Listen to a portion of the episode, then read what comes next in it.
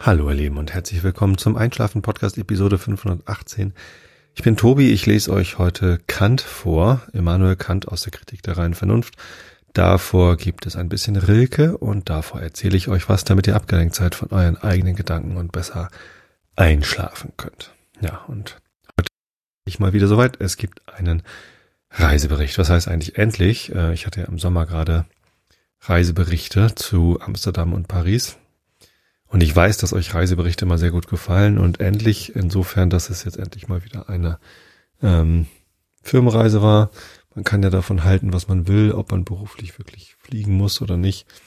Ähm, ich für mich kann beantworten, dass ich durch diese Reise nach Kalifornien beruflich ähm, ja einen, einen viel, viel, viel besseren Erfolg gehabt habe, als wenn ich diese Reise nicht gemacht hätte. Insofern, dass ich das, was ich dort geschafft habe, einfach von hier remote über Videokonferenz einfach nicht geschafft hätte und ähm, ja eine deutlich höhere Qualität erreiche. Deswegen möchte ich mich heute auch gar nicht mit dem Thema Flugscham und müssen wir denn solche Reisen überhaupt machen beschäftigen.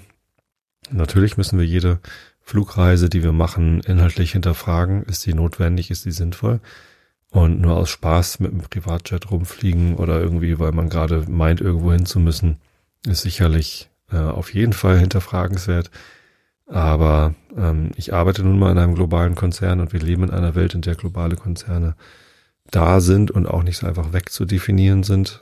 Und ähm, deswegen komme ich damit ganz gut klar. Natürlich äh, kompensiere ich auch alle Flüge über Atmosphäre und zwar doppelt, weil meine Firma das nochmal verdoppelt. Und ähm, ja, so ist es dann halt, genau. Und ähm, ich möchte euch heute daran teilhaben lassen, was ich denn dort erlebt habe. Denn natürlich bin ich wieder früher hingeflogen. Ich sollte eine Woche dort arbeiten.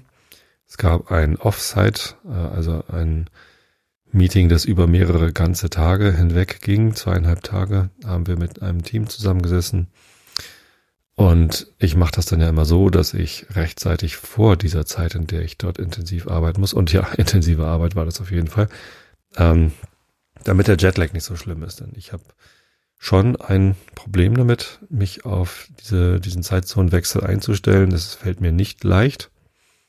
Und es wird leichter, wenn ich, äh, habe ich gelernt, wenn ich halt etwas früher hinfliege und ein Wochenende habe, an dem ich mich viel bewegen kann. Am besten noch mit ein bisschen Urlaub. Das hatte ich diesmal nicht. Aber ähm, ja, bisschen bewegen, wandern, draußen sein ist wichtig. Genau. Und diesmal war es so, ich bin am Donnerstag hingeflogen und bin um, äh, weiß nicht, 14.30 oder so in San Francisco auf dem Flughafen angekommen habe einigermaßen geschlafen im Flugzeug, das ging so einigermaßen, so, so mittagsschlafmäßig, bestimmt vier Stunden oder so. Und war da so ein bisschen verwirrt am Flughafen, weil alles so schnell ging. Also ich habe, ähm, wenn man dort ankommt in den USA, also der erste Flughafen, an dem man landet, da muss man die Immigration machen.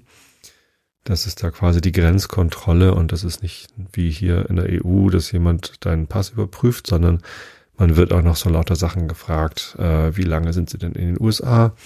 Äh, sind Sie beruflich oder privat hier? Was genau wollen Sie denn hier? Wo arbeiten Sie denn? Ähm, haben Sie irgendwas mitgebracht und so weiter und so fort? Und das geht da gar nicht so sehr um Zoll, sondern es geht um ja, Einwanderungsbedingungen. Also die wollen halt an der Grenze rausfinden, wer da kommt, äh, was die Person da möchte und so weiter und so fort. Genau, und Normalerweise steht man da ziemlich lang. Also ich habe an dieser Immigration in San Francisco schon mehrere Stunden gewartet. Teilweise sind die Schlangen da wirklich halt äh, sehr, sehr lang und dann dauert das halt eine Weile. Es kommt dann auch immer darauf an, wie viele von den kleinen Bütchen da besetzt sind. Also das ist halt so wie im Heidepark so eine Warteschlange mit, die, die sich da so rumschlängelt. Ähm, und am Ende gibt es dann, ich glaube, acht oder zehn Stellen, wo man halt kontrolliert werden kann. Die sind aber nie alle besetzt. Und diesmal waren da drei besetzt, aber es war niemand da. Oder vier waren sogar besetzt. Also durchschnittlich viele besetzt und ähm, es waren aber gar keine Fluggäste da. Irgendwie habe ich da anscheinend einen Flieger erwischt, wo vorher keiner angekommen ist und da war dann halt gerade leer. Und dann bin ich halt direkt durchgegangen. Ich glaube, ich, zwei, drei Fluggäste, die mit mir aus dem gleichen Flieger ausgestiegen sind, waren vor mir da und ähm, wurden schnell kontrolliert und dann kam ich halt dran. Und das ging so schnell, dass ich dann sogar noch auf meinen Koffer warten musste. Ähm, der kam dann aber auch relativ zügig und ja, dann war ich irgendwie um drei schon irgendwie durch und konnte mit dem Taxi, mit dem Uber dann nach San Jose runterfahren. Ich hätte natürlich auch die Bahn nehmen können, das stimmt schon. Ja, war ich irgendwie nicht so geistig fit genug, um diese vernünftigere Entscheidung zu treffen. Genau, bin ich äh, mit dem Uber äh, ins Hotel gefahren, war dann um vier im Hotel und habe gedacht, naja, jetzt schlafen gehen kann ich aber auch nicht, äh, auch wenn es irgendwie biorhythmisch, technisch irgendwie längst Schlafenszeit war. Ähm, zu dem Zeitpunkt waren gerade neun Stunden Zeitverschiebung. Das Schwierige war ja, dass ich während der Zeit dort sowohl die Zeitverschiebung hier, also die Zeitumstellung, die Uhrumstellung hier, als auch die Uhrumstellung dort, die dann eine Woche später stattgefunden hat, miterlebt habe. Das heißt, teilweise wusste ich wirklich einfach gerade nicht, wie viel Uhr es eigentlich gerade ist, sowohl dort, wo ich war, als auch dort, wo meine Familie ist. War sehr schwierig. Nein, also neun Stunden Zeitversatz, 16 Uhr. Das heißt, es war mitten in der Nacht zu Hause, ein Uhr nachts und ähm, ja, so, so fühlte ich mich auch, dass ich längst ins Bett müsste. Aber das wäre, glaube ich, kontraproduktiv gewesen. Und ich hatte ja ein bisschen geschlafen im Flugzeug. Also bin ich dann erstmal ins Büro. Ähm, der erste, den ich getroffen habe, war Michael, ein Kollege hier aus dem Hamburger Büro, der auch da gerade ein Team Offsite gemacht hatte mit, mit dem anderen Team. Er arbeitet im Trust and Safety Bereich und war da mit seinem Team unterwegs. Arne, ein Kollege, den ich schon aus Comedia Zeiten kenne, ähm, lief mir dann da auch über den Weg und das war, das war sehr nett sehr überraschend, dass man irgendwie in die USA fliegt und als erstes irgendwie deutsche Kollegen aus Hamburg trifft, die man sonst nicht so häufig sieht, weil ja, ich bin ja gar nicht so oft im Büro. Ja, ähm, und dann bin ich weiter in unser Headquarter in San Jose und da war dann zufällig gerade eine Party. Das wusste ich gar nicht. Und zwar wurden dort die, wurde der neue Turm vorgestellt, äh, San Francisco, äh, San Jose. Ähm, da sind halt drei Türme, äh, also so Hochhäuser von Adobe schon da und jetzt ist das vierte gerade gebaut worden, weil man einfach noch mehr Platz für noch mehr Mitarbeiter brauchte. Und der ist noch nicht geöffnet, der wird erst im Januar geöffnet. Ähm, und da war dann so eine kleine Veranstaltung, dass es so ein paar Lagepläne gab. Also das war alles im Westtower, also in, in einem der alten Türme. Ähm, der neue war noch nicht so weit, dass man da schon irgendwie hätte feiern können, aber so ein bisschen Infoveranstaltung und Begrüßungsparty und gab ein bisschen was zu essen, was zu trinken und da Platz taumelte ich so rein. Ähm, gegen fünf, da war das dann auch schon zu Ende. In den USA sind die Arbeitszeiten alle ein bisschen früher als in Deutschland, habe ich den Eindruck. Die fangen halt alle recht früh an, weil sie entweder mit Europa oder, oder auch Indien zusammenarbeiten und machen dann eben auch früher Feierabend. Und ja, ich habe da so die letzten Ausläufer dieser Party mitgesehen stieß dann auf zwei Kollegen aus dem Lightroom-Team, ähm, die ja mich sich gefreut haben, mich zu sehen und dann kommt man da eben gleich ins Gespräch und haben mich dann mit hochgenommen in zehnten Stock. Das ist unser Photography Flur, also Lightroom und die Photoshop-Leute sitzen da auch, genau. Die Flur und ähm, da war dann im Kühlschrank noch Bier von der Halloween-Party am Abend vorher. Und dann haben wir da noch ein Bierchen getrunken und äh, sind erstmal so angekommen. Und man hat so gleich gemerkt, wie anders das ist, wenn man irgendwie zusammen an einem Tisch sitzt und ein Bierchen trinkt und so dieses Berufliche mit dem Privaten vermischt und sich einfach besser kennenlernt. Dann merkt man irgendwie gleich viel besser, mit wem man es da eigentlich zu tun hat. Also das war schon mal ganz gut. Genau, Freitag habe ich ganz normal im Büro gearbeitet, ein paar Meetings äh, gehabt und mich so durch den Tag geschlagen ging auch einigermaßen von der Müdigkeit her. Und was ich eigentlich berichten will, jetzt geht's nämlich los, war, dass Chris, mein Arbeitskollege drüben, also sind beide Engineering Manager für Lightroom iOS und es gibt halt Entwickler hier in Deutschland und Entwickler in den USA und er leitet dann die USA-Seite. Der hat sich gerade ein Haus gekauft. Er wohnt eigentlich in San Jose und hat sich ein äh, kleines ja, eine Art Ferienhaus gekauft, ähm, aber auch ganz schön groß eigentlich für ein Ferienhaus in Palm Desert, weil er halt gerne irgendwie, also er hat Freunde, die da leben und er fand das irgendwie toll und ich weiß gar nicht, was so der Plan ist, ob sie da irgendwie mittelfristig hinziehen wollen, weiß ich nicht. Ähm, zumindest hat er Lust, da irgendwie Zeit zu verbringen. Vor allem über Winter ist es halt ganz nett da. Palm Desert ist ein, eine Kleinstadt äh, südlich von Palm Springs. Palm Springs kennt man vielleicht. Das ist so östlich von Los Angeles im Innenland. Genau. Und da hatte ich immer schon mal hingeguckt, so in die Gegend. Ich war noch nie in Los Angeles, war ich jetzt auch nicht. Aber ich mag ja diese amerikanischen Nationalparks. Und Palm Springs ist direkt neben dem Joshua Tree Nationalpark. Ist auch ein relativ großer Nationalpark. Ehrlich gesagt hatte ich mich da vorher gar nicht so drüber informiert, wie der eigentlich gestaltet ist und was da alles gibt. Ähm, aber die Idee war, er hat mich eingeladen, übers Wochenende da in seinem Haus mit ihm zu wohnen und ähm, dass wir gemeinsam Joshua Tree angucken und irgendwie was Schönes machen. Und es war gar nicht so genau klar, was wir machen, aber Chris meinte, er könnte da was organisieren. Ja, sind wir Freitagabend dann da runter und haben, äh, ich habe dann erstmal gestaunt, wie das da alles so ist. Das sind so gated Communities, ähm, das heißt, die, man muss durch ein großes Tor fahren, äh, um dann auf die Straße zu kommen, wo das Haus ist. Und ja, das ist so, die sind dann da so für sich irgendwie, ne? Das scheint irgendwie so sicherheitstechnisch irgendwie so vorgesehen zu sein. Und von diesen gated Communities gibt es da auch ganz viele. Es ist alles ein bisschen skurril. Es ist anders als in einer normalen Kleinstadt, wo man einfach durch alle Straßen durchgehen kann, sondern da sind halt dann einige Straßen sind halt privat ähm, gekauft. Das sind dann auch keine öffentlichen Straßen mehr, soweit ich das verstanden habe. Und da braucht man halt einen Zugangscode, um da in diese Straße reinzukommen. So eine Ringstraße mit irgendwie, weiß ich nicht, 20, 30, 40 Häusern, Grundstücken. Genau, und da hatte er sich halt eins von gekauft und ähm, das ist dann halt so eine ganz nette Nachbarschaft. Alle kennen sich, alle vertrauen sich, die meisten schließen gar nicht ihre Häuser zu, weil ja eh vorne an der Straße dieses Tor ist und da kommt halt niemand rein und niemand raus, der irgendwie einbrechen wollen würde oder keine Ahnung. Es ist irgendwie sehr, sehr vertraulich dann da drin alles so. Gibt ein paar Tennisplätze, die man gemeinsam nutzen kann oder Pools oder was weiß ich was. Ja, genau, da sind wir angekommen. Ähm, auch relativ dann zügig schlafen gegangen. Ich glaube, den Freitagabend haben wir gar nichts mehr gemacht.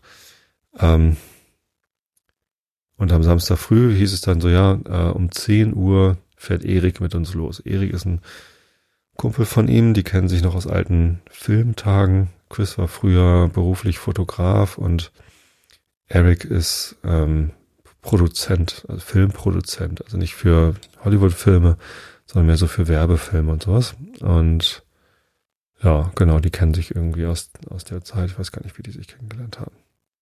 So, und Eric hat ein Land Rover Defender. Das ist ein ziemlich großes äh, Allradauto.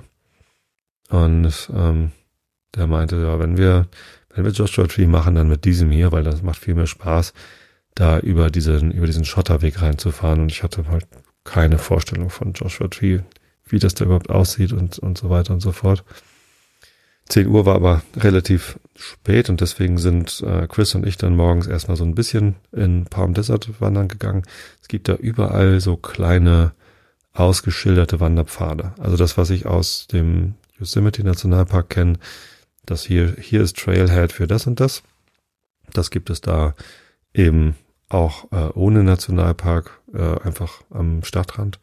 Kann man da einfach loswandern und dann äh, ja, kommt man da irgendwo rein oder einen Hügel hoch. Und ja, den Samstag früh sind wir halt so einen anliegenden Hügel hochgelatscht. Und von da aus hatte man einen schönen Blick über Palm Desert. Und ja, ist halt so eine, so eine Wohnstadt mit einer Einkaufsstraße, so den Eindruck hatte ich. Industriegebiet gab es da irgendwie nicht so richtig, Landwirtschaft entsprechend auch nicht, das ist ja Wüste. So, naja, haben uns Frühstück geholt und sind dann zu Eric. Und dieser Land Rover Defender, das ist ein Monsterauto, also ein unglaubliches Gefährt, ziemlich luxuriös, groß, geräumig, aber eben mit allem Schnicki-Schnacki, was man braucht, wenn man wirklich querfeldein fahren will. Also höhenverstellbares äh, Getriebe, äh, Fahrwerk äh, kennt man ja auch von, von Tesla oder so.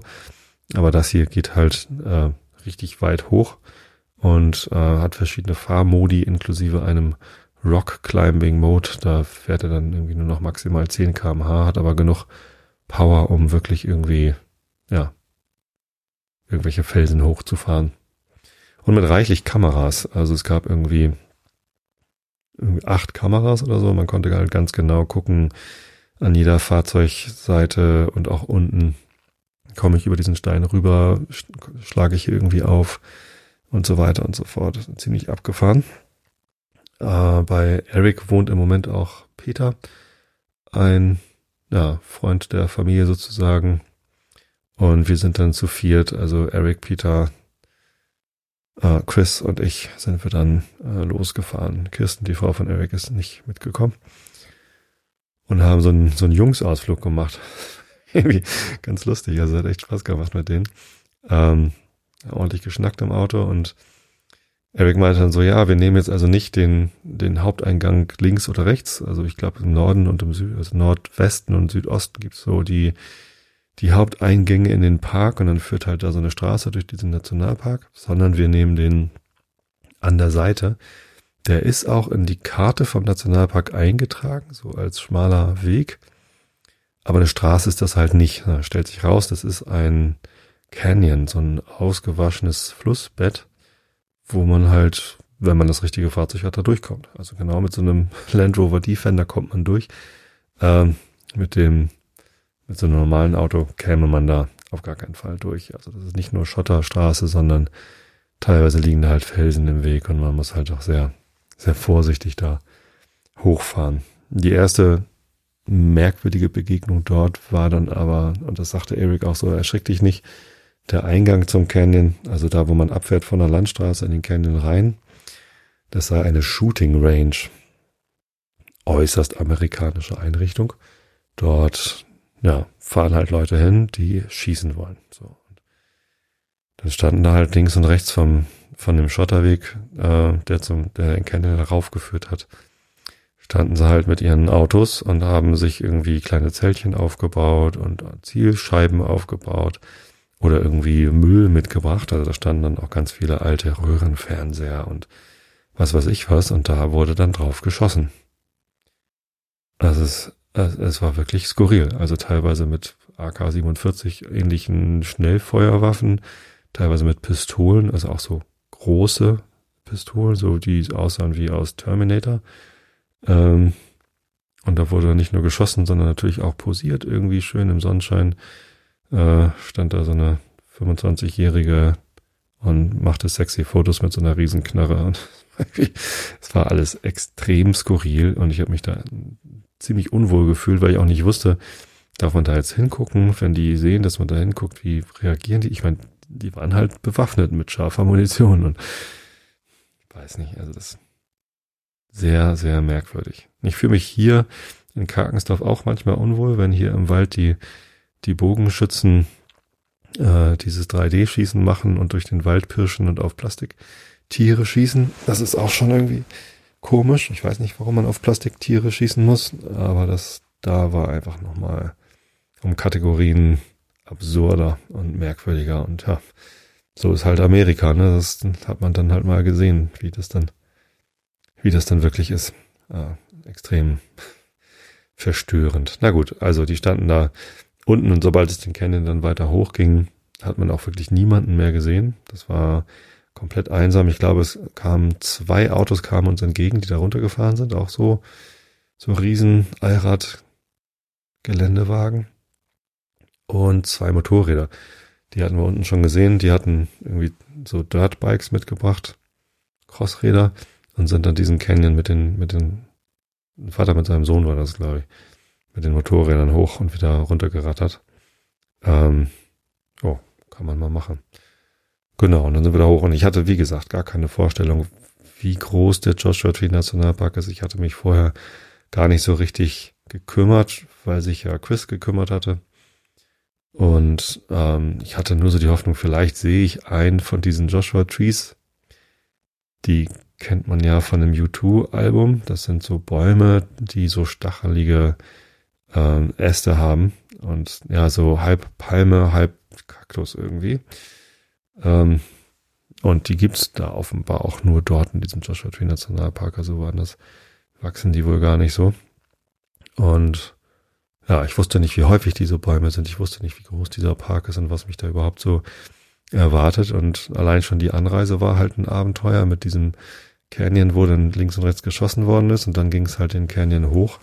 Und es war wirklich sehr, sehr holprig. Also Höchstgeschwindigkeit war dann so 15 Meilen pro Stunde, also irgendwie so unter 30 auf jeden Fall. Das war dann schon schnell, wenn man so fuhr und meistens musste man dann eben noch deutlich langsamer fahren, weil man gerade wieder über einen Felsen rüber musste. Das ist auch eine Straße, die sich halt ständig, also Straße ist übertrieben, das ist halt ein Canyon und jedes Mal, wenn es dann äh, einen, einen Regenguss gibt und da dann einmal kurz Wasser drin ist, verändert sich halt die, die ganze Lage da. Dann wird wieder was ausgespült, wo vorher Kies drin war, dann fallen wieder Felsen auf die Straße und so weiter und so fort. Also ja, ähm, mehrere Hindernisse gibt es zu überwinden.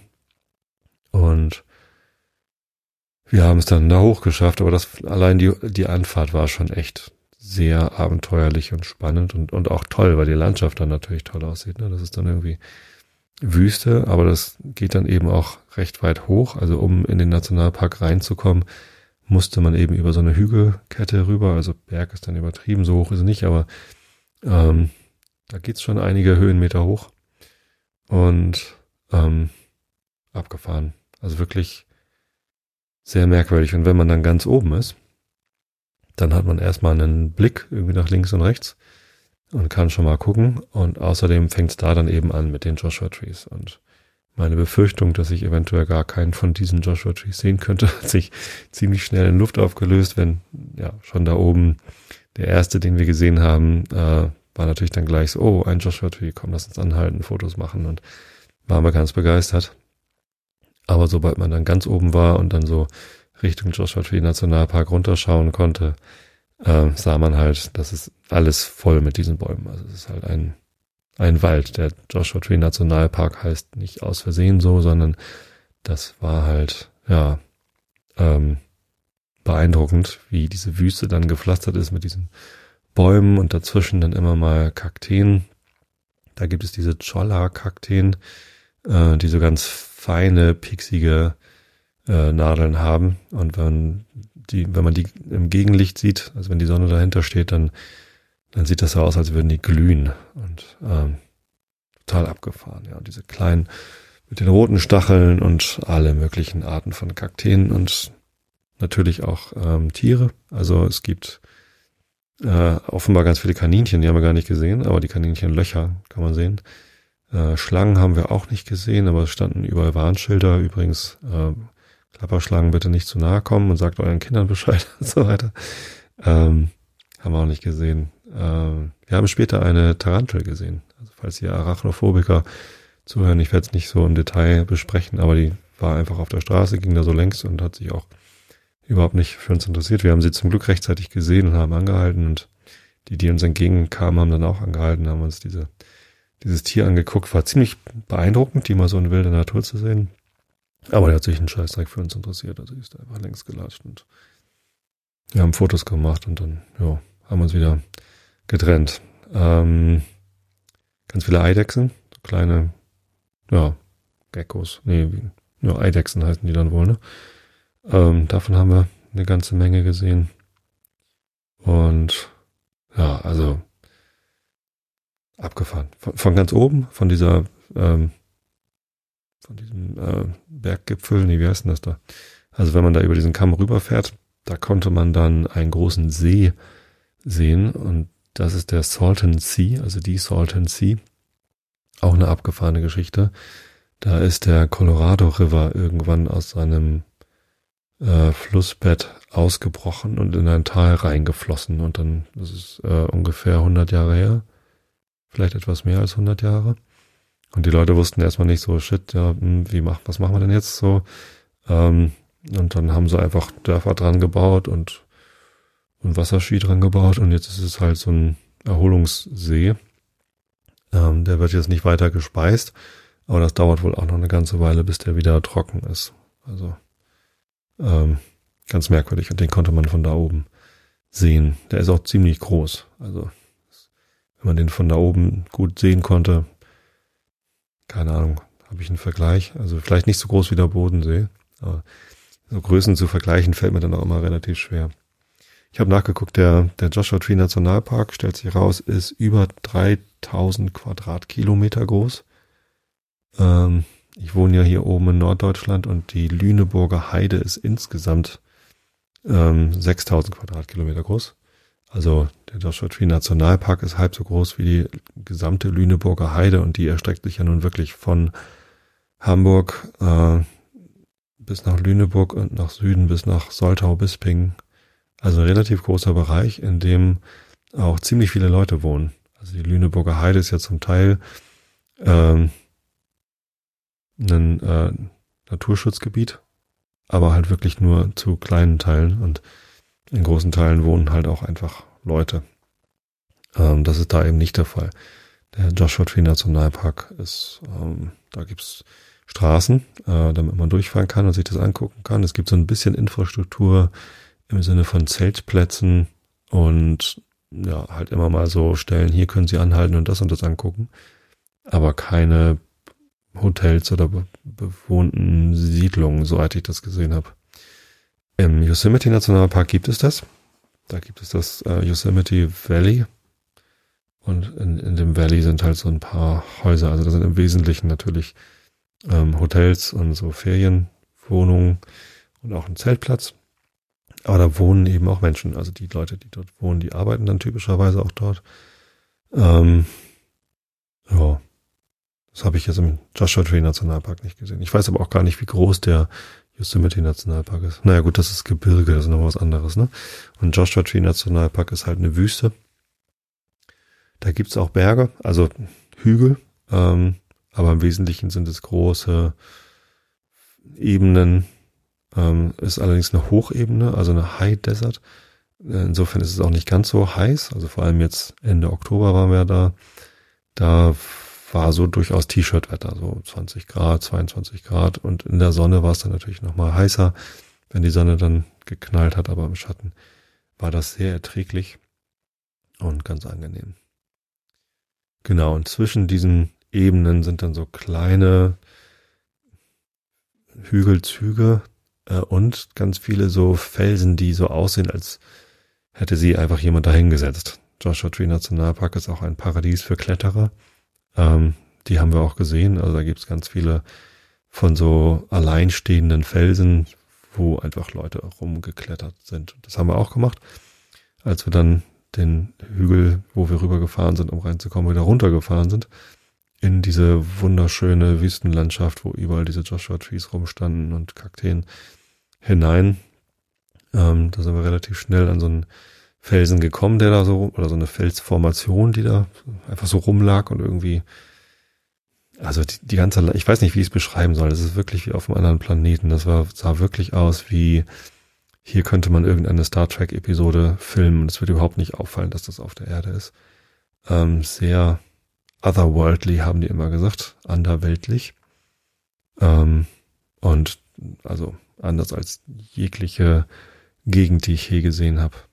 Genau, und dann sind wir auch einen kleinen Felsen hochgeklettert. Ähm, ich bin irgendwie ganz rüber geklettert, aus irgendeinem Grund sind die anderen nicht so weit hoch. Vielleicht hatte ich mit meinen langen Beinen da so einen Vorteil, konnte da ganz hoch, stellt sich raus. Auf der anderen Seite ähm, war das, äh, musste ich gar nicht ganz runter, sondern da war dann so eine, ja, wie beschreibt man das? Also da war der, die, der Boden halt einfach höher. Ähm, und dann war ich direkt wieder quasi auf dem Boden und konnte einmal rumgehen, um wieder zurückzukommen. Das war so, so Wohnblock groß, vielleicht, na, ein halber Wohnblock, wo man da so einmal rum musste. Ähm, ja, und einfach rüber zu gucken und überall diese, diese weiten Flächen mit den Joshua Trees. Und es war, es war unglaublich. Also wirklich ein, ein fantastisches Erlebnis, da rumzufahren. Ja, und dann ähm, hatten wir zwei Möglichkeiten, entweder im Nordwesten wieder raus aus dem Park, da wäre dann noch so ein Cowboy ähm, Ort gewesen, das Settlers Village oder wie hieß das? Sheriff's Village oder Cowboy Village, ich weiß es gar nicht. Aber so ein, so ein, äh, ich glaube, das wurde sogar als Filmkulisse gebaut. Ich weiß es gar nicht so genau. Zumindest wurden dort äh, so Westernfilme gedreht. Fällt mir gerade nicht ein, wie das hieß, aber da sind wir da auch gar nicht hin, haben uns dagegen entschieden, weil es ja auch ein Samstag war. Und auf den offiziellen Straßen, also auf den größeren, dann auch asphaltierten Straßen im Joshua Tree Nationalpark war dann auch einiges los. Also da waren dann auch doch mehrere Autos und man hat dann sehr viele andere Leute gesehen und haben uns gesagt, naja gut, diese Tourismusattraktion ist dann wahrscheinlich auch ziemlich voll. Und sind wir lieber auf der anderen Seite rausgefahren, weil es da nochmal ein bisschen weiter runter ging und die, die Landschaft nochmal ein bisschen anders aussah. Ähm, Eric kannte sich da ganz gut aus, der hat dann auch gesagt, ja gut, dann lassen wir mal das und das noch angucken. Und da kamen wir dann noch an einer Stelle vorbei, äh, das hieß Cholla Gardens oder so. Und Cholla, also C-H-O-L-L-A, Choya vielleicht auch, wenn es Spanisch ausgesprochen wird. Ähm, das sind diese, diese Kakteen mit den ganz feinen Haaren. Und das war einfach so eine, sah aus wie eine Wiese, wo dann diese mannshohen ähm, Kakteen rumstanden, relativ dicht beieinander. Also man kam schon noch dadurch, ohne sich zu verletzen, aber man musste schon irgendwie vorsichtig gehen, also rückwärts gehen, ohne zu gucken, ist äh, nicht ratsam gewesen, wenn man sich da nicht irgendwie einen Kaktus äh, einfangen wollte. Und also unglaublich schön, also wirklich ähm, von einer Schönheit, wie ich sie noch nicht gesehen habe. Und die Blüten dann auch gerade, also da, da waren dann an den Kakteen dran, waren so hellrosa, lila Blüten. Unglaublich. Also wirklich, wirklich toll. Ja. Genau, dann sind wir da rausgefahren und wieder zurück und alle noch zusammen essen gegangen. Ähm, in dieser einen Einkaufsstraße da in Palm Desert. Palm Desert scheint eher so, das ist wie Florida. Also da wohnen halt sehr viele alte Leute. Also wir haben da mit unseren 48 bis 53 Jahren äh, haben wir den Altersschnitt in dem Restaurant, wo wir waren, deutlich gesenkt. Es gab durchaus auch mal irgendwie eine Familie, die da irgendwie gesehen worden ist, also jüngere Leute mit kleineren Kindern. Ähm, aber das war die Ausnahme und da war auch ziemlich klar, dass das dann auch äh, Touristen sind. Die Leute, die da wohnen, das sind in der Regel tatsächlich Rentner, Pensionäre, die sich da zur Ruhe setzen und sich das Leben einfach gut gehen lassen. Und das dann vermutlich auch äh, nur in der in Anführungsstrichen kalten Jahreszeit, denn Palm Desert ist halt ja außerhalb vom Joshua Tree Nationalpark und eben auch in der tiefer gelegenen ähm, Wüste, also lass das irgendwie 100, 200 Meter über normal Null sein, aber das ist halt nicht, ja, ist halt nicht so hoch wie der Joshua Tree Nationalpark, wo man halt auf 700 Meter Höhe ist oder sowas. Ähm, genau, das heißt, im Sommer wird es auch sehr heiß. Äh, 45 Grad bis, bis noch höher, also 50 weiß ich jetzt nicht, aber also da wird es halt richtig, richtig heiß im Sommer, so dass man sich da eigentlich kaum aufhalten kann oder mag. Ähm, die haben natürlich alle Klimaanlagen. Ähm, ganz interessante äh, Bemerkung zum Thema Energie. Äh, Palm Springs hat eine relativ große äh, Windkraft äh, also äh, nicht eine, sondern ein Park sozusagen mit sehr vielen von diesen Windrädern. Windmills nennen die das. Ich hatte das schon mit Windmühle übersetzt, aber Mühle, da wird ja nichts gemahlen, sondern da wird halt äh, Strom erzeugt. Also diese ganz normalen Dinger, die man hier aus Deutschland auch kennt. Äh, ein langer Mast mit drei Flügeln dran. Und das ist da natürlich auch irgendwie in der Diskussion sieht das nicht doof aus. Wenn man irgendwie nach Palm Springs reinfährt, fährt man an diesen riesigen äh, Windrädern vorbei. Ähm, aber, und das ähm, hat, wollte Chris mir eigentlich noch mitgeben, habe ich leider vergessen, muss er mir nochmal irgendwie, vielleicht nächstes Mal, wenn ich da bin, muss ich mir das kaufen. Es gibt ja so Aufkleber fürs Auto und die kennt man ja hier aus Deutschland auch teilweise, dass einige Orte, Ortschaften so einen bestimmten ein bestimmtes Symbol haben, was es dann eben auch als Aufkleber gibt und die Leute machen sich das aufs Auto und dann erkennt man sich. Wir sind ja öfter in Grömitz, weil Freunde von uns da eine Ferienwohnung haben und da gibt es diese symbolisierte Sonne, ähm, die Grömitz-Sonne. Ähm, weiß gar nicht, wieso. Also wahrscheinlich, weil die oberen beiden Striche irgendwie eine andere, eine Läng länger sind und dann so ein bisschen wie ein Ö aussehen weiß ich nicht. Zumindest ist das so das Symbol für Grömitz und ganz viele Autos von Leuten, die in Grömitz wohnen oder von Leuten, die da öfter Urlaub machen oder das einfach toll finden, haben dann ein diesen Sonnenaufkleber hinten drauf. Oder in Sylt natürlich die, ähm, der Umriss von der Insel Sylt ähm, als Aufkleber. Und Palm Springs hat sowas auch. Und zwar sind es einfach drei von diesen Windrädern. Also einfach Strich runter und drei Striche. Ist ja relativ einfach gezeichnet. Ähm, und diese drei äh, Windräder, wenn man die auf dem Auto drauf hat, und das hatten dort doch ziemlich viele Leute, ähm, dann ist das quasi das Symbol für Palm Springs. Ich gehöre irgendwie hin oder ich mag das hier. Und ähm, das fand ich cool, weil das so ein bisschen die Geschichte ist, dass die ja dann auch stolz drauf sind und sich damit irgendwie identifizieren können. Und das ist wirklich ziemlich groß. Also ich glaube, dass die ziemlich viel von ihrer Energie, die sie da verbrauchen, dann eben auch selbst erzeugen können mit Windstrom. Fand ich ganz klasse. Ja, das war der Samstag und am Sonntag haben wir auch was Schönes gemacht. Da haben wir zwei kürzere ähm, Ausflüge gemacht. Das müsste ich gleich mal eben nachgucken, was dann der erste war. Das war dann, da ist Eric dann nicht mitgekommen, aber Peter war mit dabei. Peter ist übrigens Deutscher eigentlich, müsste ich nicht Peter sagen, sondern Peter. Ähm, aber Chris und Eric haben halt immer Peter gesagt. Der wohnt jetzt seit zwölf Jahren in den USA. Vielleicht heißt er auch Peter mittlerweile. Schöne Grüße, falls du hier reinhörst. Äh, war nett, dich kennenzulernen. Und genau, Peter, Chris und ich haben dann äh, einen kleineren, leichteren Ausflug gemacht auf dem Weg von Palm, also das Ziel war Mount Jacinto, Jacinta, ich habe es jetzt schon wieder vergessen, äh, Jacinto, glaube ich. Ähm, und auf dem Weg dahin haben wir nochmal angehalten, da gibt's halt mehrere schöne, kleinere Wanderwege. Ähm, muss ich mal eben nachgucken. Ah, da habe ich schon. Also es gibt da ähm, die, wie heißt es? Das ist schon wieder ver verloren. So, ja, Reservate von Native Americans. Äh, Indian Canyons heißen die, obwohl es ja eigentlich nichts mit Indien zu tun hat. Und da gibt's den Takis Trail oder Takis Canyon.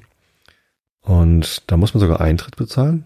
Ähm, das wird ja auch gepflegt, also war, fand ich auch gut, dass man da Eintritt zahlen muss. Und dann kann man da einmal durchwandern. Und ähm, am Ende vom Wanderweg, also man geht da halt in so einen Canyon rein, der ist ganz anders als der Canyon von, äh, von dem ich vorher berichtet hatte. Also der Canyon hoch in den Joshua Tree ist halt sehr karg und nur Felsen und Geröll und Staub. Äh, und der ein oder andere Kaktus mal am Wegesrand. Und hier, das führt halt so in so eine, ja, also mehr so eine Bergschlucht, ehrlich gesagt. Also links, rechts sind dann höhere Berge. Und ähm, da unten ist es relativ grün. Also da stehen Bäume, Büsche und ich habe da ganz viele ähm, Hummingbirds, wie heißen die auf Deutsch? Oh, sag mal schnell. Diese, diese Mini-Vögel, die so ganz schnell mit den Flügeln flattern und dann an der Blüte stehen und ihren ganz langen, niedlichen Schnabel da reinstecken. Kolibri heißen die auf Deutsch. Genau. Ähm, die hat man da gesehen. Und da kann man rein und da gibt's einen Wasserfall am Ende, der da so ein äh, so einen schönen Felsen runterfällt. Und dann ist da ein kleiner äh, Teich und aus dem Teich fließt dann das Wasser im Bach durch diesen Canyon. Allerdings war der Wasserfall ja, da tröpfelte so ein bisschen äh, Wasser runter. Also da, da fiel nichts, sondern es, es war halt sehr trocken. Äh, in dem Tümpel waren so ein paar kleine Frösche geschlüpft, die sahen ganz niedlich aus. Und ähm, ja, also schöner Wanderweg. Ähm, vor allem sind die Felsen total beeindruckend, weil die so bunt sind. Da sind da so rote Zeichnungen drauf und so Striche. Das ist eine ganz, ganz interessante Felsmalung, Malerei sozusagen. Aber das war jetzt nicht, also nicht anstrengend oder nicht, weiß ich nicht. Also es war schön, da längs zu stiefeln und man macht so ein bisschen Höhe, aber es ist nicht, das, das schafft jeder, glaube ich, da irgendwie längs zu fahren. Rollstuhl geeignet ist es, glaube ich, nicht. Ähm, aber jeder, der irgendwie halbwegs gehen kann, kann da, kann da diesen Wanderweg gehen. Hat vielleicht, weiß nicht, insgesamt anderthalb Stunden gedauert, inklusive der Pause an diesem in Anführungsstrichen Wasserfall, den wir da entdeckt haben, also der da ist, ähm, haben nicht wir entdeckt, sondern den kennt man da, Takis Canyon. T-A-H Q-U-I-T-Z schreibt man das. Genau, und wenn man da mal guckt, äh, auf den Bildern sieht man, wie es aussieht, wenn der Wasserfall fällt. Aber bei mir war halt nix mit Wasser. Ja, sehr schön ähm, abgelegen. Es wird auf einmal sehr, sehr ruhig und das ist, äh, ja, man fühlt sich da auch, auch immer komplett aus der Welt rausgerissen. Total cool. Genau, und das eigentliche Ziel für den Tag war dann Palm Springs. Da gibt es eine, eine Bahn, äh, die nennen das Tram, aber eigentlich ist es eine Gondel. Der Mount Jacinto Tramway heißt der. Und da kann man dann hochfahren auf den Mount Jacinto äh, mit einer Tram. Aerial Tramway heißt der. Das ist eine ganz interessante Gondel, weil die sich dreht. Also die ist rund und während sie hochfährt, dreht sich die Gondel. Das heißt, man muss nicht irgendwie hoffen, dass man den richtigen Sitzplatz erhält, sondern man muss nur hoffen, dass er im richtigen Moment in der richtigen Position ist. Äh, wobei eigentlich beides spannend ist, sowohl die Seite zur, zum Berg hin als auch ähm, die Seite nach außen. Die, diese Tram, also diese Gondel, überwindet sehr, sehr viele Höhenmeter. Ähm, der Mount Jacinto ist ziemlich hoch, der ist über 3000 Meter hoch. Und die Gondel geht von Palm Springs, also gar nicht mal von Palm Springs selbst. Ähm, das, äh, da muss man den Berg schon ein bisschen hoch auf irgendwie 500, 600, 700 Höhenmeter. Und da ist dann die Talstation von dieser Tramway. Und dann geht's hoch bis auf äh, 8516 Fuß. Äh, kann man jetzt umrechnen. Ähm, ich glaube, das sind so 2500 Meter ungefähr. Da kommt man dann halt mit dieser, mit dieser Tram hoch. Das haben wir dann gemacht und dann oben gibt's ähm, verschiedene Wanderwege. Natürlich gibt's erstmal eine große äh, Bergstation. Da gibt's dann natürlich einen äh, Andenkenshop und man kann sich irgendwie ein Foto machen lassen. Ähm, und man kann äh, Mittagessen. Da gibt's einen großen äh, Ballsaal, wo man irgendwie auch Fine Dining mäßig irgendwie essen kann, dann abends und so. Ja, sieht schon ganz gut aus. Und genau, von da aus gehen dann Wanderwege los und wir sind dann natürlich erstmal gewandert, haben uns irgendwie ohne großartig einen Plan zu haben, da waren halt mehrere Wanderwege ausgeschildert und wir waren auch, auch wieder nicht besonders gut vorbereitet. Den Desert View Trail gab's da. Es gab noch irgendwie zwei, drei andere Trails, aber Desert View klang gut. Ähm, wenn man die Wüste sehen kann von da oben, klang spektakulär. Anderthalb Meilen haben wir dann gemacht. Ähm, das Interessante da oben ist, dass es halt nochmal wieder komplett anders. Also ich hatte ja schon gesagt, die, die Wüste Palm Desert ist halt irgendwie, ja, niedrig und trocken und irgendwie böse. Äh, die hohe Wüste in, im Joshua Tree Nationalpark war nochmal irgendwie ganz anders. Und dann ist man da auf einmal im Gebirge. Also da wachsen dann ganz hohe Pinien, äh, also ja, große Nadelbäume, ähm, jetzt nicht, nicht so wie die Mammutbäume im, im, im Yosemite oder im Muir Woods, aber schon beeindruckend hoch und dick. Und an dem einen stand auch dran, äh, das hier ist ein besonderer Baum, der riecht übrigens nach, wonach sollte der riechen? Ich habe es wieder vergessen, entweder nach Zitrone oder nach Bergamott oder nach sollte irgendeinen bestimmten Duft ausstrahlen. Aber dann haben wir alle dran gerochen an der, an der Borke und das raucht irgendwie nach gar nichts. Keine Ahnung. Nach Baum raucht das. Ja, dann ist man da längs gewandert und äh, dann stand hier ist ein, ein äh, was stand da? Habe ich schon wieder vergessen. Station 1. Nee, es hieß nicht Station, sondern es hieß Ausguck 1 oder so. Ich weiß es nicht mehr genau, wie das hieß. Und ähm, ja, da konnte man dann so quasi an den Rand gehen. Also es war halt so Hochebene, ne? Man sah so links und rechts und überall um sich rum sah man noch so ein paar Gipfel. Also der Mount San Jacinto, Jacinto Peak ist 3300 Meter hoch. Da hätte man auch hochlatschen können, aber da stand dann, das waren so acht Meilen oder so oder fünf Meilen und nochmal ordentlich halt, ja, also 800 Höhenmeter. Und das sollte man doch nur machen, wenn man auch eine dicke Winterjacke und äh, wasserfeste Schuhe und, ne, also das Da hätte man früh morgens hochfahren müssen und mit der entsprechenden Ausrüstung kam man dann da auf den Gipfel. Jetzt Ende Oktober war da oben noch kein Schnee. Ich weiß gar nicht, ob der Gipfel Schnee hatte. Ich glaube nicht. So, aber im Winter ähm, liegt da halt durchaus Schnee. Also auch oben auf der Tramstation ist dann schon Schnee. Ja, so, und als wir dann oben waren, sieben Grad waren es, glaube ich. Also schon frostig. Da war dann mit, mit T-Shirt war man nicht gut ausgestattet, sondern man brauchte schon noch irgendwie eine, eine leichte Jacke drüber. Ähm, und genau, äh, über diesen, über diesen Desert View Trail kam man dann eben auch an den Rand dieser Hochebene und konnte dann auf Palm Springs runtergucken bis hin nach Palm Desert und das war ziemlich erhebend. Also das ist halt eine, wie nennt man das? Ähm, also es gibt einen Begriff dafür, ähm, in, in den Bergen, ach, jetzt habe ich schon wieder vergessen, ah, muss ich mal eben. Ah ja, die Schartenhöhe heißt das. Also Schartenhöhe bedeutet, äh, wie hoch ist denn der Gipfel im Vergleich zur nächst äh, niedrigen ähm, Scharte, also äh, ein, ein, tiefer Punkt, durch die man durch muss, wenn man zum nächst höheren Gipfel will, innerhalb von einem Gebirge. So, und der Mount San Jacinto, der gehört halt zu den San Jacinto Mountains, also da gibt's schon noch ein paar mehr Gipfel, die dazugehören. Ähm, und der hat eine Schartenhöhe von 2500 Metern, also der Unterschied zwischen dem, dem Gipfel, wo wir jetzt noch nicht drauf waren, aber ähm, schon, schon relativ weit hoch, der ist halt viel, viel höher als äh, die, die Scharte, also den, den, äh, die Schlucht daneben sozusagen oder die Tiefebene, wo der so rausguckt.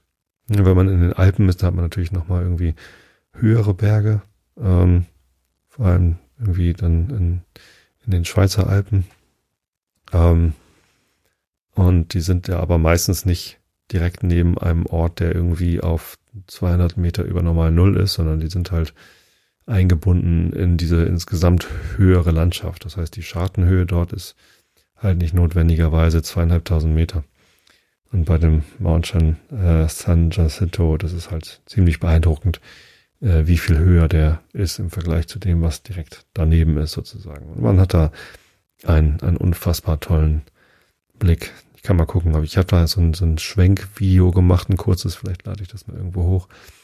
Könnt ihr mal gucken. Äh, genau, dann beim zweiten Ausguck, äh, das waren also mehrere Stellen, wo man dann eben über die Wüste gucken konnte. Da sahen wir dann so einen Jugendlichen, 15, 16 Jahre alten Jungen, der war dann nochmal auf die Felsen geklettert. Also eigentlich sollte man die offiziellen Wanderwege nicht verlassen.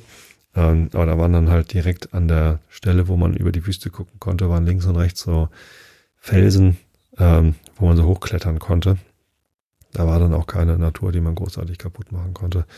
Und dann sind wir dann eben auch hochgeklettert. Also es war auch anspruchsvoll und vielleicht sogar ein ganz kleines bisschen gefährlich, wenn man dann ganz da oben war. Aber da war man dann quasi ähm, ja top of the world. Also wenn man da dann saß, dann sah man irgendwie unter sich 20, 30 Meter und, ne, 30 vielleicht nicht. 15, 20 Meter unter sich sah man dann die anderen Touristen, die den Desert View Trail dahin gelatscht sind. Und ähm, ja, Vorsicht, das, das war einfach unfassbar, wenn man da oben auf diesem Felsen sitzt und links, rechts um sich rum irgendwie äh, guckt, was man so, was man so alles sehen kann, wie weit man gucken kann.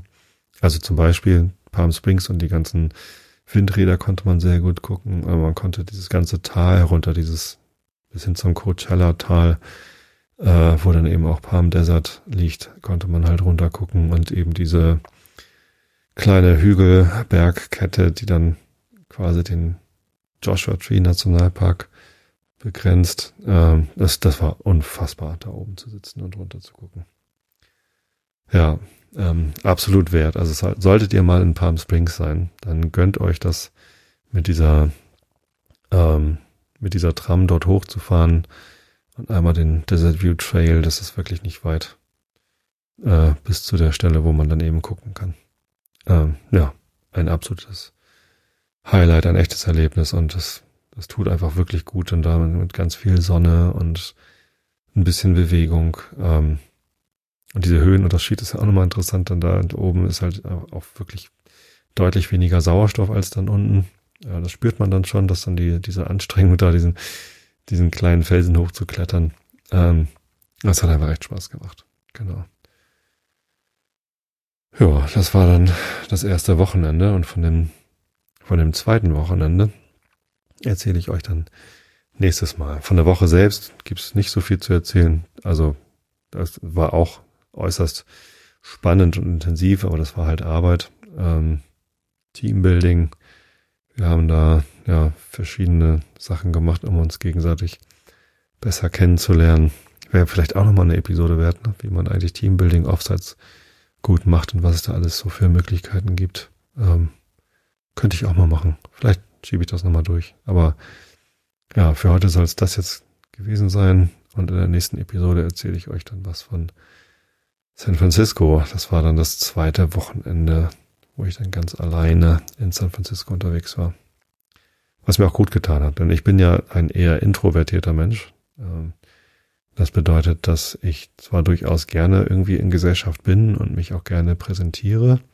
Ich stehe total gerne auf Bühnen, deswegen habe ich früher immer gesagt, ich sei extrovertiert, weil ich dachte, ähm, diese Begriffe unterscheiden, ob man irgendwie gerne irgendwie im Rampenlicht steht oder nicht. Und ich bin halt eine absolute Rampensau. Ähm, aber eigentlich bedeutet diese Unterscheidung, äh, woher man eigentlich seine Energie bezieht. So, und wenn ich mit vielen Leuten zusammen bin, auf Partys oder eben auf so Team-Events oder so, dann kostet mich das Energie. Also das ähm, ist anstrengend für mich und ich brauche hinterher ähm, Zeit für mich alleine, um wieder Energie zu gewinnen. Und extrovertierte Menschen, die gewinnen daraus Energie, viel äh, von vielen Menschen umgeben zu sein und auf Partys zu sein und in großen Gruppen unterwegs zu sein. Und das gibt denen Energie. Das ist so die Unterschied, Unterscheidung. Genau, deswegen äh, fand ich die Woche in San Jose, wo wir dann sehr intensiv gearbeitet haben, die fand ich toll. Es hat mir sehr viel Spaß gemacht und sind auch ganz tolle Leute, die ich da kennengelernt habe. Oder auch näher kennengelernt habe. Aber es war auch anstrengend. Deswegen habe ich dann in der Woche danach eher, ähm, also an dem Wochenende danach, eher die Einsamkeit gesucht und gefunden. Kommen wir zu Herrn Rilke, Rainer Maria Rilke. Da sind wir bei der achten Elegie angekommen. Location 1701, 25 Prozent, ein Viertel des Gesamtwerks von Rilke haben wir geschafft.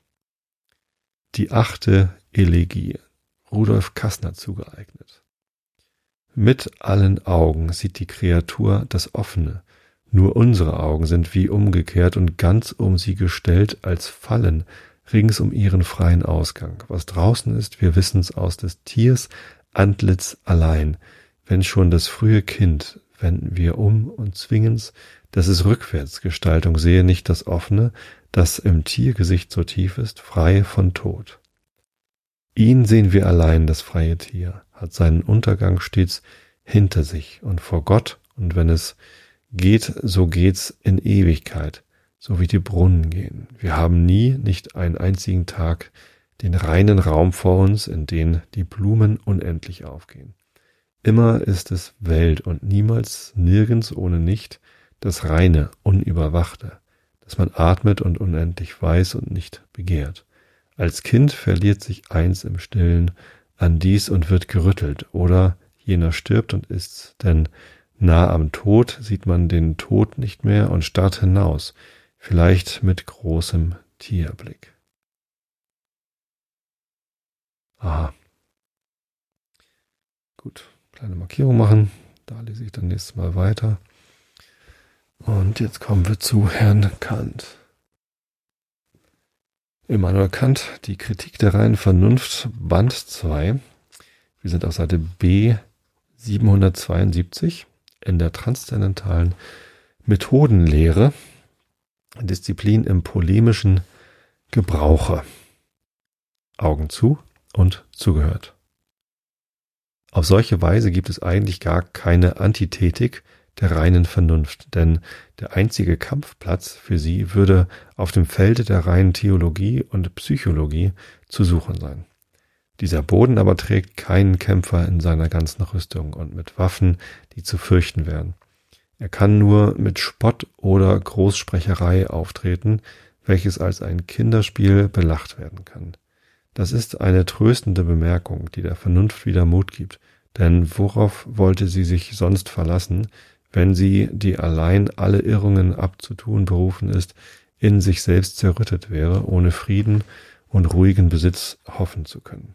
Alles, was die Natur selbst anordnet, ist zu irgendeiner Absicht gut. Selbst Gifte dienen dazu, andere Gifte, welche sich in unseren eigenen Säften erzeugen, zu überwältigen und dürfen daher in einer vollständigen Sammlung von Heilmitteln, Offizien, nicht fehlen. Die Einwürfe wider die Überredung und den Eigendünkel unserer bloß spekulativen Vernunft sind selbst durch die Natur dieser Vernunft aufgegeben und müssen also ihre gute Bestimmung und Absicht haben, die man nicht in den Wind schlagen muss. Wozu hat uns die Vorsehung manche Gegenstände, ob sie gleich mit unserem höchsten Interesse zusammenhängen, so hochgestellt, dass uns fast nur vergönnet ist, sie in einer undeutlichen und von uns selbst bezweifelten Wahrnehmung anzutreffen. Dadurch ausspähende Blicke mehr als, mehr gereizt als befriedigt werden. Ob es nützlich sei, in Ansehung solcher Aussichten dreiste Bestimmungen zu wagen, ist wenigstens zweifelhaft, vielleicht sogar schädlich. Allemal aber und ohne allen Zweifel ist es nützlich, die forschende sowohl als prüfende Vernunft in völlige Freiheit zu versetzen, damit sie ungehindert in ihr eigen, nee, ungehindert ihr eigen Interesse besorgen könne, welches eben sowohl dadurch befördert wird, dass sie ihren Einsichten Schranken setzt, dass sie solche erweitert und welche allemal leidet, wenn sich fremde Hände einmengen, um sie wieder ihren natürlichen Gang nach erzwungenen Absichten zu lenken. Lasset demnach euren Gegner nur Vernunft sagen und bekämpft ihn bloß mit Waffen der Vernunft. Übrigens seid wegen der guten Sache, des praktischen Interesse, außer Sorgen, denn die kommt im bloßen, im bloß spekulativen Streite niemals mit ins Spiel. Der Streit entdeckt als denn nichts als eine gewisse Antinomie der Vernunft, die, da sie auf ihrer Natur beruht, notwendig angehört und geprüft werden muss. Er kultiviert dieselbe durch Betrachtung ihres Gegenstandes auf zweien Seiten und berichtigt ihr Urteil dadurch, dass er solches einschränkt. Das, was hierbei streitig wird, ist nicht die Sache, sondern der Ton, denn es bleibt euch noch genügend, es bleibt euch noch genug übrig, um die vor der schärfsten Vernunft gerechtfertigte Sprache eines festen Glaubens zu sprechen, wenn ihr gleich die des Wissens habt aufgeben müssen. Wenn man kaltblütigen zum Gleichgewichte des Urteils eigentlich geschaffenen David Hume fragen sollte, was bewog euch, durch mühsam ergrübelte Bedenklichkeiten, die für den Menschen so tröstliche und, un, äh, und nützliche Überredung, dass ihr Vernunfteinsicht zur Behauptung und zum bestimmten Begriff eines höchsten Wesens zu lange zu untergraben. So wird er antworten nichts als die Absicht, die Vernunft in ihrer Selbsterkenntnis weiterzubringen und zugleich eine gewisse, äh, ein gewisser Unwille über den Zwang, den man der Vernunft antun will, indem man ihr groß tut und sie zugleich hindert, ein freimütiges Geständnis ihrer Schwächen abzulegen, die ihr bei der Prüfung ihrer selbst offenbar werden. Fragt ihr dagegen den, den Grundsätzen des empirischen Vernunftgebrauchs allein ergebenen und aller transzendenten Spekulation abgeneigten Priestley, was er für Beweggründe gehabt hat, habe, unserer Seele Freiheit und Unsterblichkeit, die Hoffnung des künftigen Lebens, ist bei ihm nur die Erwartung eines Wunders der Wiedererweckung, zwei solche Grundpfeiler aller Religionen niederzureißen, er, der selbst ein frommer und eifriger Lehrer der Religion ist, so würde er nichts anderes antworten als das Interesse der Vernunft, welche dadurch verliert, dass man gewisse Gegenstände den Gegensätzen der materiellen Natur, den einzigen, die wir genau kennen und bestimmen können, entziehen will, es würde unbillig erscheinen, den Letzteren, der seine paradoxe Behauptung mit der Religionsabsicht zu vereinigen weiß, zu verschreien und einem wohldenkenden Manne weh zu tun, weil er sich nicht zurecht finden kann, sobald er sich aus dem Felde der Naturlehre verloren hatte. Aber diese Gunst muss dem nicht minder gutgesinnten und seinen, seinem sittlichen Charakter nach untadelhaften Hume ebenso wohl zustatten kommen, der seine abgezogene Spekulation darum nicht verlassen kann, weil er mit Recht dafür hält, dass ihr Gegenstand ganz außerhalb der Grenzen der Naturwissenschaft im Felde reiner Ideen liege. David Hume, ja, von dem habe ich auch Treatise on Human Nature im Studium gehabt. Nicht ganz durchgelesen, aber ich glaube, in der allerersten Einschlafen-Podcast-Episode habe ich davon was vorgelesen, ja. Mal gucken, vielleicht kann ich ja irgendwann auch mal Englisch vorlesen, ohne dass es so schlimm wird wie vor zwölf Jahren. In diesem Sinne, ich habe euch alle lieb. Bis zum nächsten Mal. Schlaft recht gut, denn Schlafen ist wichtig. Gute Nacht.